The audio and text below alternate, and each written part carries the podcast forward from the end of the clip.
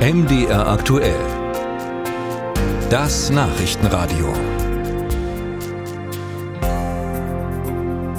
Zunächst geht es aber um unser Top-Thema und die 34 Prozent, die in den nächsten Tagen wohl die große Runde drehen. 34 Prozent nämlich würden in Thüringen aktuell die AfD wählen. So das Ergebnis der aktuellen Umfrage von Infratest DIMAP. Das sind neun Prozent mehr als vor einem Jahr. Über die weiteren Ergebnisse der Umfrage spreche ich mit Guido Fischer, politischer Beobachter von MDR Thüringen. Herr Fischer, mit den 34 Prozent ist die AfD klar stärkste Kraft. Mit wie viel Vorsprung denn? Also wie schlüsselt es sich weiter auf? Ja, der Vorsprung ist deutlich. Die CDU folgt jetzt auf Platz zwei. Wieder auf Platz zwei muss man sagen, 21 Prozent. Aber die CDU verliert wie alle anderen Parteien auch leicht. Äh, die Linke liegt bei 20 Prozent, jetzt nur noch Platz drei für die Partei von Bodo Ramelow.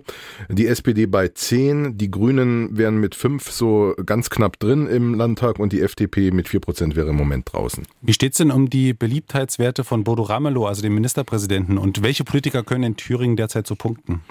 Ähm, Bodo Ramelows äh, Beliebtheit geht zurück, allerdings nach wie vor auf hohem Niveau. Ähm, mit ihm sind 51 Prozent der Befragten sehr zufrieden oder zufrieden. Ähm, das ist vielleicht auch der Faktor, der noch für diese 20 Prozent bei der Linken steht, weil wir dürfen ja nicht vergessen, wenn eine Bundestagswahl oder eine Nicht-Landtagswahl ansteht für die Linke in Thüringen, dann liegt die nochmal deutlich unter diesen 20 Prozentpunkten. Also der Ramelow-Faktor ist in diesen 20 Prozent bei der Linken auf jeden Fall schon eingepreist. Ähm, auf Platz zwei neu Thomas Kemmerich, der Kurzzeitministerpräsident von der FDP, aber Riesenabstand.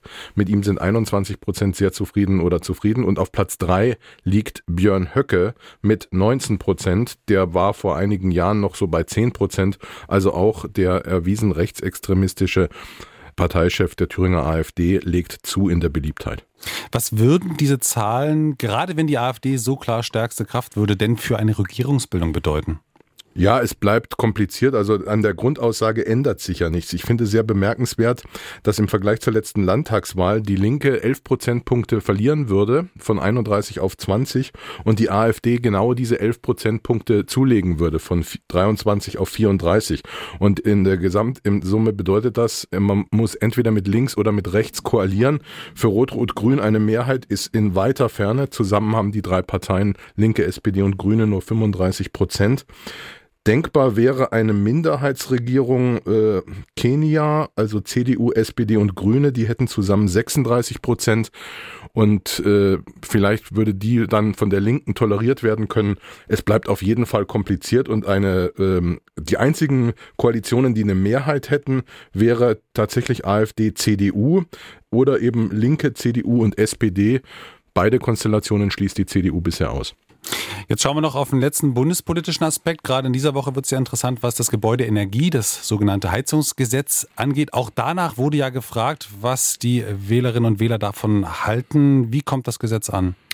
Also zunächst einmal, es sind vier Fragen gestellt worden, unter anderem zum Thema mehr Dämmen und zum Thema 65 Prozent erneuerbare Energien. Da gibt es eine knappe relative Mehrheit dafür oder da finden jeweils 47 Prozent, dass es in die richtige Richtung geht. Interessant ist aber das, was im letzten Moment noch geändert wurde, nämlich die Möglichkeit, weiterhin neue Gasheizungen einzubauen, wenn sie denn Wasserstoff geeignet sind oder auch die Möglichkeit, weiterhin Holz- und Pelletheizungen einzubauen. Diese beiden Dinge finden deutlich mehr Zustimmung. Bei den Gasheizungen finden, dass es 64 Prozent, dass es gut ist, dass die weiter eingebaut werden können. Bei Holz- und Pelletheizungen, Stichwort, wir haben viel Wald in Thüringen, äh, finden das sogar 73 Prozent gut. Musik